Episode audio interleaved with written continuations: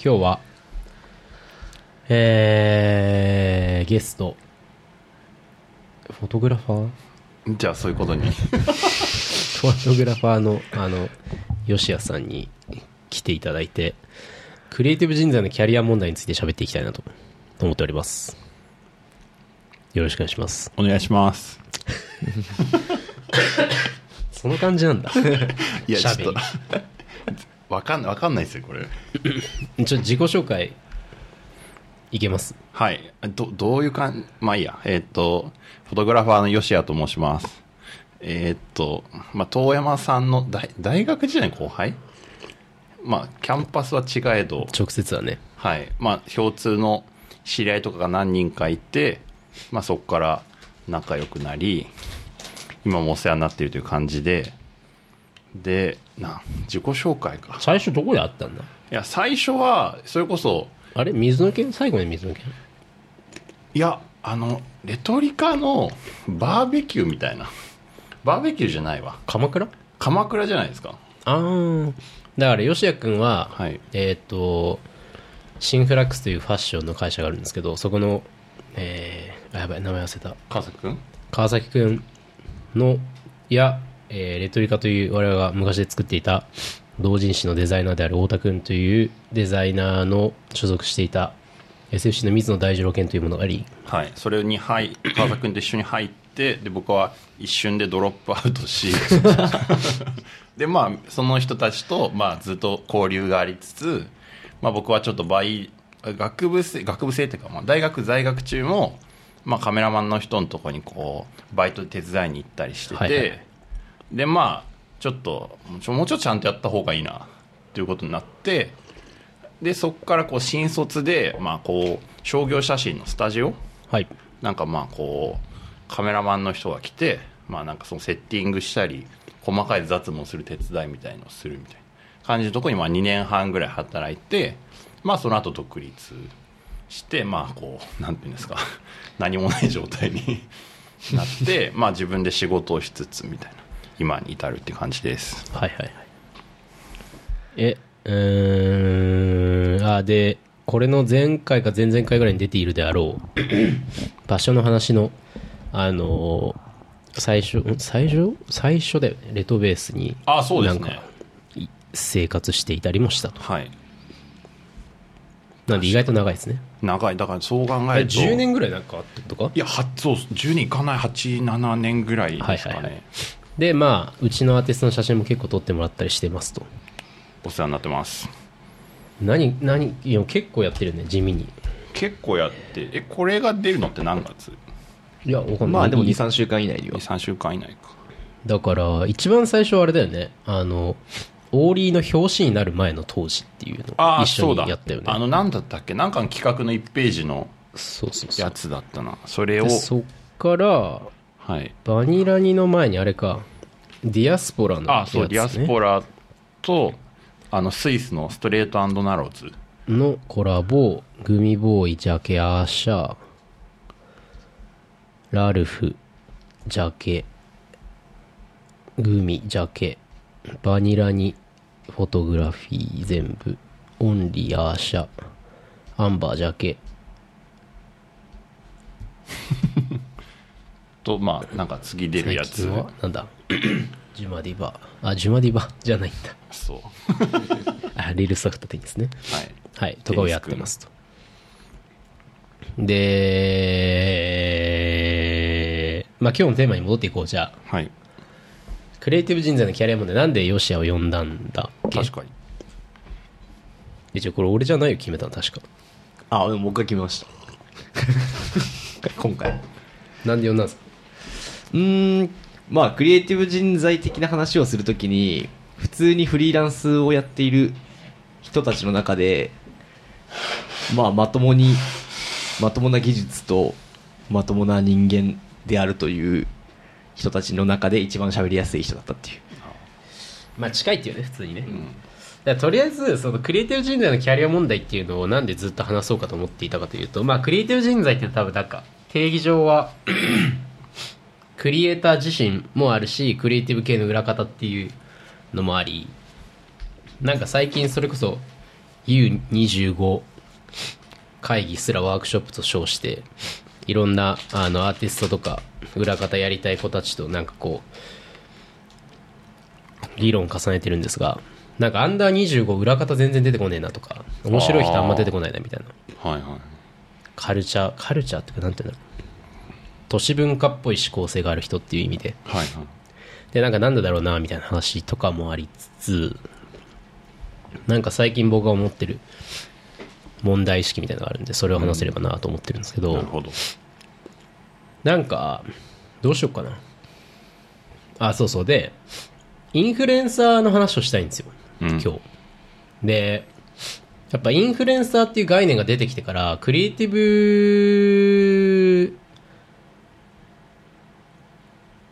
であることとかクリエイティブなキャリアを歩むっていうことの価値観がすごい変わってしまったと思っていてなんかその話を今日は基本的にはしたい。なんかあります？インフルエンサー仕事したりししてるっしょ？してないか？そんなインフあでも直接インフルいやもうインフルエンサーっぽい人はあんまりどっちかと逆かもしれないですね。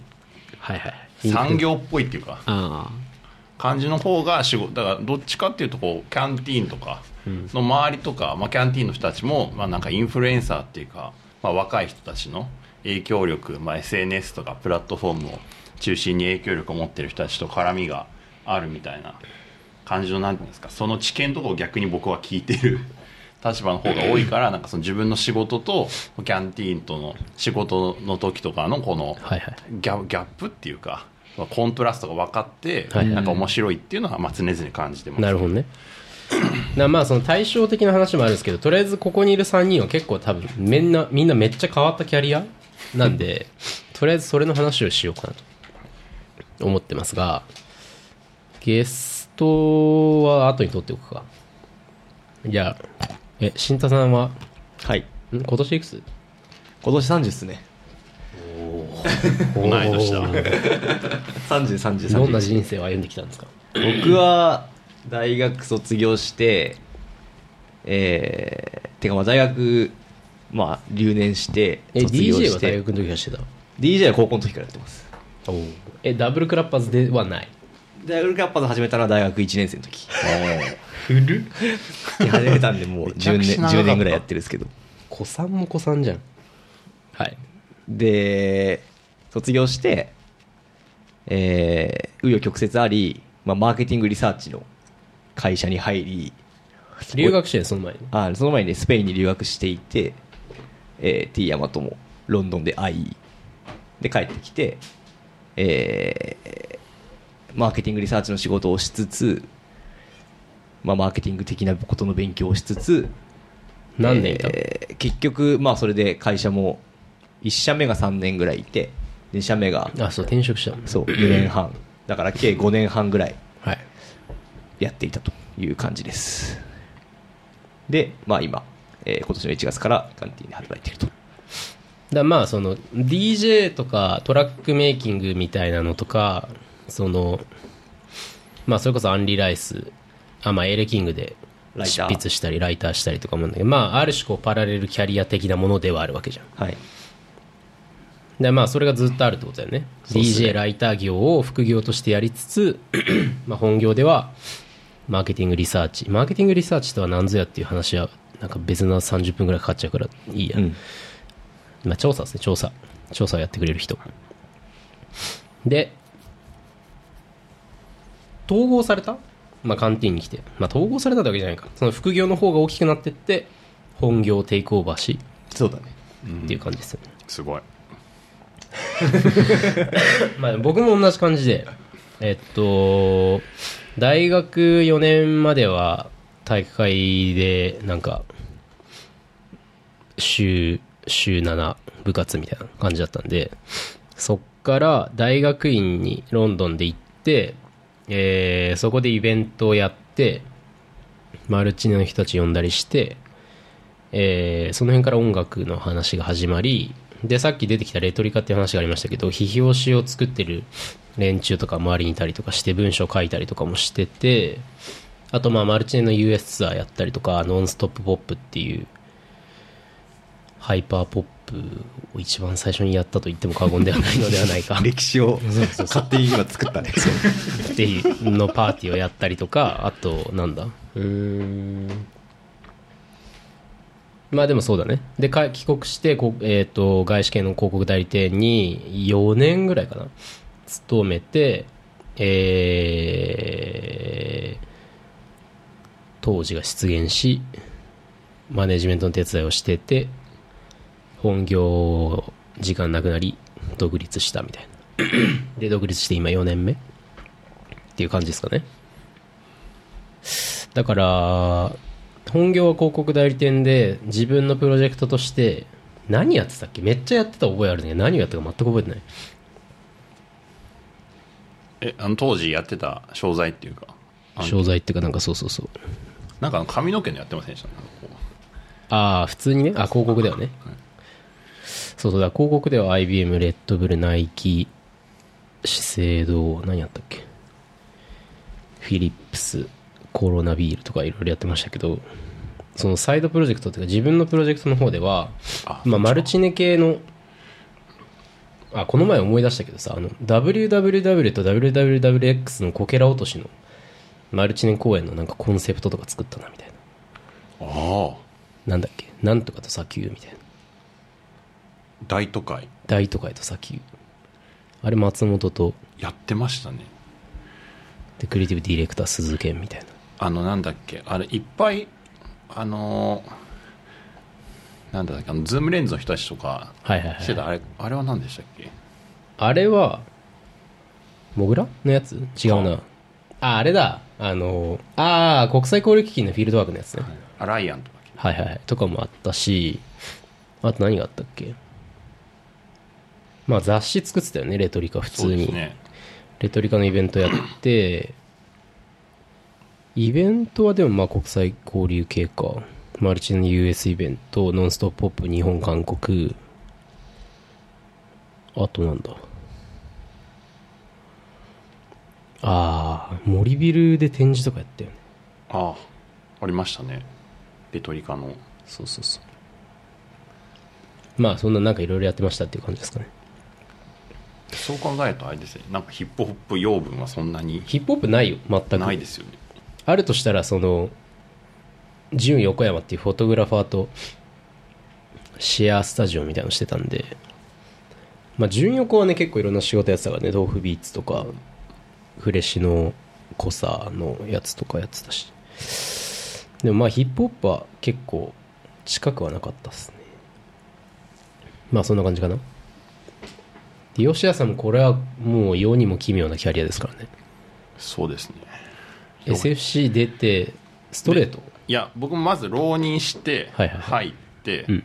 でそれでまあその水の県とかにいたんいたんですけどまあなんかこう急になんていうんですかね。フィールドあなんかこう、まあ、デザインリサーチを一環ではいはい。なんか写真を撮ったりするんですけどそうするとなんかこうなんか先生とかがフィードバックとかがあるんですよ写真に？はい。君の写真はこうなんか状況をすごい読みづらいみたいな。ははは。だからなんかもう少しこうそういうなんていうんですかそういうのを考えた方がいいみたいなことを言われてなんか結構まあ僕は言われたらまあなんか嫌だなとか思うタイプだったんですけどなんかそういうこと言われてもなんかあんま嫌に思わず、はあ。なんかそういうのに頑張るかみたいな思えてまあなんか人生の中でそういうことあんまなかったんで、はい。あ結構なんか写真楽しいかもみたいな感じになってでそうなるとこう逆になんかこう写真を本格的にやったら、まあ、忙しくなるんじゃないかみたいなうん。感じになって、まあ、ゼミをやめるっていう。そう逆にゼミをやめてしまうっていう。逆にね。はい、っていう感じでまあそこからはまあなんなんていうんですかね。まあさっき言ってたみたいにこうアルバイトしながらあ、えー、とフォトグラファーの、まあ、個人にやってるフォトグラファーの人にこうパートタイムで手伝いに行って、まあ、時給いくらみたいな感じでお金をもらったりまあまあ、インフルエンサーじゃないのビジネスじゃないですけど、まあ、近くでもなんかこうちっちゃいビジネスやってそのために仕事が必要みたいなあ撮影が必要みたいな人は大学生の子がちまちまいたんで、まあ、そういうのでお金をもらって生活するみたいなはい。感じのがあってたんですけど、まあ、なんかちょっとこのままだと頭打ちだなみたいな感じなのを早くね限界感じんのいやつまりなんかやってる仕事が面白くないっていうかそれ重要なことあなんかそその仕事にきなんていうの仕事にてなんていうんだよ。いい悪いとかそういうのはないとはいえなんかこう自分が写真やって最初楽しいなとかこういう感じになりたいなって思ってたビジョンとちょっと違うなみたいなうん。感じになってた時にまだちょっと軌道修正できんじゃないかみたいな。うん。なって、まあ、ちょっと一から修行しようみたいな。うん感じになって、まあ、都内の修行するにはスタジオに入るのがいいみたいなの見たんで、まあ、でも周りにこうそういうの受ける人がいないから情報もクソもないんですよね。でなんかこう結構有名なとこ見るとなんかこう学部長かな？学部長の推薦がないとダメですみたいな。とことかあったり。いやいや無理だろみたいな。美大ってこと？あそうです。そうだよね美大専門学校前提みたいな感じになってたりするとダメだからなんか一次審査はこう通ったんですけどそのそれがないとダメみたいになってたからなんかこう電話でちょっと集まなんか無理そうですっていうこっちが断りみたいな連絡をしようとしたらなんかごねてるみたいなふうに勘違いされて 逆ギレされたり。それこういう名詞出した方がいいんじゃないの いやちょっと今後何かあったらやばいからそうそういうのとかあってまあ一社入れてくれるところがあったんでまあそこでちょうど9月入社ってなんかこう業界的にブラックだから一気に入れちゃうと 一気にやめちゃうみたいな感じがあるんで、まあ、こまめに入れてバラしてね。そうばらしていくっていうんで僕は9月入社だったんですけどなんかあの32月か3月のタイミングで、まあ、当時その遠山さんもあれしてくれてたレトベってレトベースのとこに住んでてこう進級発表みたいなの見たら、まあ、留年していたと。3月に卒業できないみたいになってで9衝撃のね。月卒業にはいはい。そうなって、まあ、ちょうどなんかこうぴったり合ってしまうみたいな感じになって、まあ、スタジオでそこからまあ修行みたいのがあったっていう感じですね。5年だっけ？3年だっけ？2年半です。あそんな短いあか短いですよもう激動の2年半。激動。2ヶ月で1 0キロぐらい痩せましたからね、あのさやっぱさ就職した後かなんかにさ、はい、あれなんだっけ？いやインターネット闇市。闇市だ。インターネット闇市の何回目だろうあれ？に3回？いや結構大きいなんか体育館みたいなところでしたよね。ああれだ千代田さんなんなんとかかんとかかんとかの体育館で。でインターネット闇市やってそこで雑誌売るのとなんだっけ？レ,、まあ、レトリカ売ってたのか、はい。久しぶりにヨシア来てほんと3分の1ぐらいになってて。びっくりしましたよ。こっちのセリフだよ、ま 自分でも。あ、そのぐらいブラックと。はい。大変でしたね。もう本当に。で2年半修行をし。はい。そこから？そこからまあ一応会社を辞めてうん。でまあなんか自分で撮影をしながら、まあ、そんなに別に毎日撮影があるわけじゃなかったんで、うんうん。まあ、たまにアシスタントも個人でしてっていう感じでまあ今に至るって感じですね、はいはい。ん？独立が何年？2000 2019年はいはいの1月ぐらいですかおおじゃあまあ結構タイミング的には会社と同じような感じか。で1年経ったらまあすぐコロナになっちゃって。なるほどね。ね。奇妙奇天烈な3人が集まったんですけど、はい。なんかまあちょっとインフルエンサーの話をする前に なんだろうそのなんて言うんだろうな。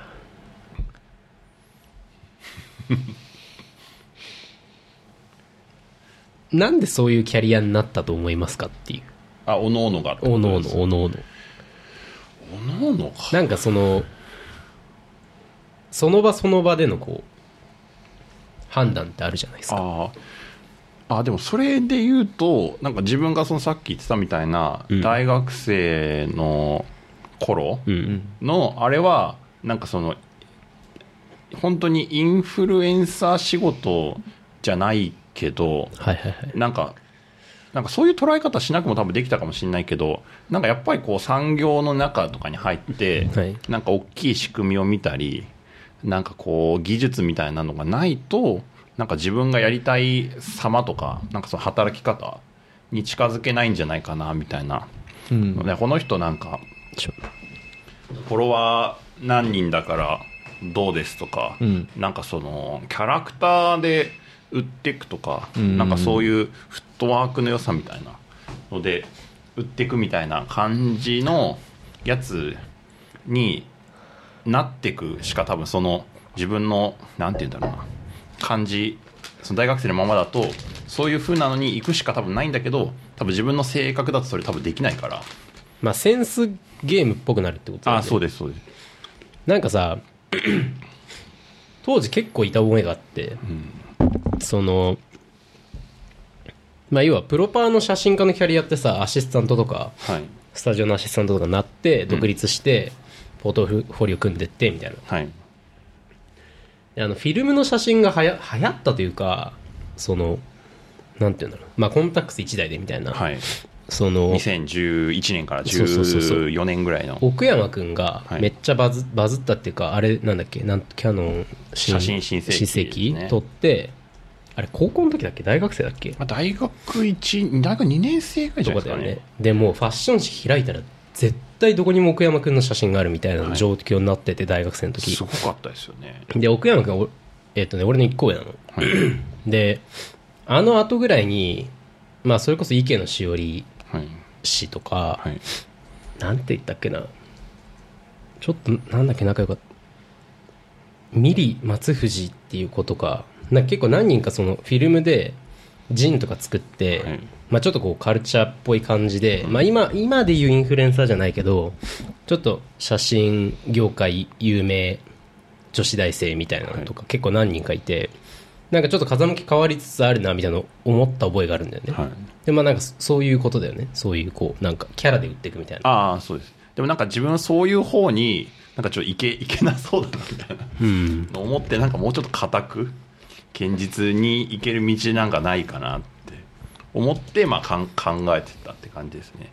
でまあそれの判断は多分なんか今見てもなんていうんだろう結構今好きな写真家とか見ててもまあ結構その時はやっぱそれこそ奥山さんのブームとかあってなんかこうライアン・マッギンレイとか、うん溶岩テラーみたいな感じのとかもまあ今でももちろん当然好きですけど、まあ、いいなって思ってるところもあったけどまあそれぐらいから10年経ってみてまあちょっとそのいいなって思う成分がこうちょっと弱まってったっていうはいはい。感じはありますね。まあだからなんて言うんだろうそのクリエイティブ人材のキャリアみたいな話に戻るとそのクリエイティブ人材として そのマーケットの中で自分の強みを何とするかみたいな判断があるわけじゃないですか、はでまあ確かに吉野が一番分かりやすいかな。まあ俺の場合とかだとなんか就活ちょっとやって合わねえなみたいになって大学院行っちゃっていやちょっと金かかってるしちゃんと金稼がないとなみたいな、うんうん。でまあ最初からなんかこうフラフラしててもよかったのかもしれないけどまあちょっとこう自分のプライド的なものがそれを許さないみたいなのもあったし、はい。あとなんて言うんだろうだそのお金をある程度稼ぎながら自分が好きな音楽とかクリエイティブにできるだけ近いところにいようと思った結果、まあ、広告代理店はい。っていう判断になりまあでもそれだけだと面白くないっていうかなんかあんまり自分のこうキャラクキャラクターっていうか実像に関わるものってあんまりないから、ゼロから作る制作っぽいものやりたいなみたいので個人のプロジェクトをめちゃくちゃ回し回してたっていうかなんかその給料ある程度もらってたから給料のどんぐらいだろう？めっちゃ入れて半分まではいかない。でも半分ぐらいその個人のプロジェクトに使っていいみたいな自分の中でのこう許可を勝手に作り。はい。らそれこそマルチネの US ツアーにワゴンで金出したりとか、まあ、それこそそのみんなで使えるスタジオとかを、自分住んでないけど借りてたりとか。でなんか今カンティーンの周りにいる人ってそういう時にこう仲良くなった人が多かったりとかしてまあそのすごい耕しになったなという印象があるんですけどなんかなんて言うんだろう。まあ代理店でしか得られないスキルみたいなのとか案件の規模みたいな例えば年間100億円のキャンペーンとかあるわけで まあなんかそういうのを経験しつつ自分がやりたいことみたいなのをこう走らせてでなんか当然ヒップホップとかマネジメントっていうことになんか行き着くとは思ってなかったからまあでもなんかこうなんて言うんだろう。人脈とか信頼とかこうなんかクリエイティブなことをやりたいやつなんだなっていうみんなの認知を貯めていくみたいなあ5年間ぐらいだったのかなっていう印象がありますけどね。だからそのさっきのマーケットの中で何を強みとして持っていくかっていうことでいくとなんかビッグバジェットのプロパーの仕事やってるからちゃんと仕事をカチッとできるけどまあこうなんて言うんだろう。ふわふわししてないみたいな。わかんないけど。うん。自分たちで批評し作ったりとかプロジェクトを立ち上げたりとかしてなんか「いや面白いことやりましょうよ」じゃないみたいな。面白いことを自分のお金を出してやっている。そうそうそうそう。だそそれをは気をつけてたけどね。うん、シンシンタとまあでも DJ だとまた違うのかちょっと。うーん。まあそんなになんかすごいこう曲めちゃくちゃクロスオーバーしてスキル貯めてこうみたいなことにはなんなかったかもしれないけど、うん。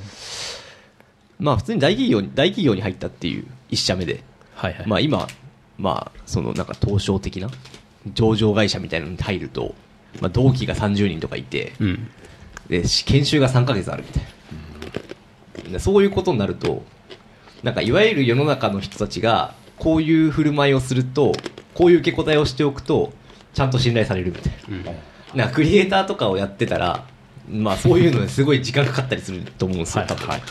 でも短期間でなんかそういうインストールみたいななんかことなんか言い方とかはい。なんか想像力みたいな部分も含めてですけどまあなんか普通にそういう部分とかではショートカットじゃないですけど、まあ、まあ当たり前っちゃ当たり前なんだけど一番なんか社会人みたいなことのベースになる部分をバンってやるみたいなのはまああるっすよね。まあでも僕それ以外の話で言うとまあでもそうっすね。なんか、まあ、ティアマトにほどではないんですけど、まあ、ママーケティング的なものの近くにいることによって、まあ、多少そういうそのメッセージであるとかまあなんかそういうなんか戦略的な側のアートとは違うけどコンテンツの作り方みたいな、会社の人たちってこういうふうにコンテンツ作ってるんだみたいなのは少しまあ勉強にはなったかなと思うんですけどね。割と偶然でいろいろやってるっていうの大きいかもしれない。なんか新卒からの3年とか5年ってさ一番違うじゃん。うん。その第4と社会人2年目とかって多分超違うと思うんですよ、うん。その社会人スキル的な意味で。でなんか結局どこでリスクまあリスクっていうかどこで何にコミットしてそのリターンとして何を得れるかみたいな話で長中長期的に考えた時になんか一番社会人になった時に短くスキルとか人脈とか経験貯められるのかなってなんか意外と新卒なんじゃないのかなみたいな、結構気持ちとし気持ちっていうか経験的にあって。なんか3年ぐらい最初に入った会社で多分本気で仕事するとある程度なんかこう会社がどう回ってるかとか、まあ、そのジャンルにおいてはどういうふうに産業が回ってるかとか多分分かると思うんですよね。で今日の話に紐付けていくとなんかインフルエンサーっていう概念が出てきた時にそのやっぱりなんて言うんだろうな。今のインプレッションとかが全てみたいなうん。のって強いと思うんだよね俺らの時より。でまあそれいいとこと悪いとこあるっていうか、まあ、当然そういうことでデジタルネイティブだしみんなそういう想像力を持つことによってまあ、例えばアーティストのマネージメントとかだったらアーティストがどういうポストしたらいいかとかそういうところにどんどん口出せるみたいなのはありつつもなんかやっぱり今のフォロワー数とかインプレッションみたいなところに全コミットしちゃうとこう中長期的に失うものってめちゃくちゃ大きいと思ってて、でなんて言うんだろうな。結構うちの会社の周りにいる若い子たちとか見てても割とノリでし大学辞めちゃっていけるっしょみたいな感じとか大学卒業後あんまり深く考えずにフリーランス踏み出しちゃったりとか別にそれが悪いと言ってるわけではないんだがその判断の反対側に何があるのかっていうのは当然わかんないわけじゃん。会社員になったことないわけだし。確かでそそのトレードオフになるものを認識せずにい今をめっちゃ生きるみたいな傾向がすごい強まってる気がしててでかつやっぱりなんかそのラッパー YouTuber 的なものがすごい目に入るわけじゃん今って。だから一番なりたい職業ですからね今。YouTuber そうそうそう。小学生の。まだやっぱ1位なんだね。うん。でやっぱさなんかこう20代でめちゃくちゃいい車乗るみたいな、はいでもそれってなんかすごい得意的っていうかさこう1億わかんない。何何千万いんの？今日本の人口って、まあそのぐらいじゃない？まあ、1億何千万いったらさ5人ぐらいなわけじゃんそれって。で目指すとこでいくとさなんだっけ俺この前びっくりしたんだけどなんだっけ年収1億円ぐらいの人ってなんか2万人ぐらいいんの日本で。うん。で例えばそことかに入ればいいわけじゃん。そうね。最終的に。まあそうだね。3040になった時に、そしたらもう超成功組じゃん。でもなんか出てくる事例っていうのはさ今ランボルギーニに乗ってる人とかなわけじゃんでそれの問題ってめちゃくちゃあると思ってて。でそれがなんて言うんだろうないけないよって言ってるんじゃなくてそうじゃないキャリアもあるしそうじゃないキャリアの場合こういうステップを踏んでいかなきゃいけないんだよみたいなのを誰かが言わないとそのポテンシャルがある例えば俺シンタみたいなやつって結構いると思うの今の DJ やってる子で。うん。ある程度頭良くて自分で物事考えられてで DJ をフリーランス的にやっててでなんかでもキャリアどうしようみたいな。で俺結構軒並みみんな大学辞めたり就職してないイメージがあるのよ今の DJ の子って。はい。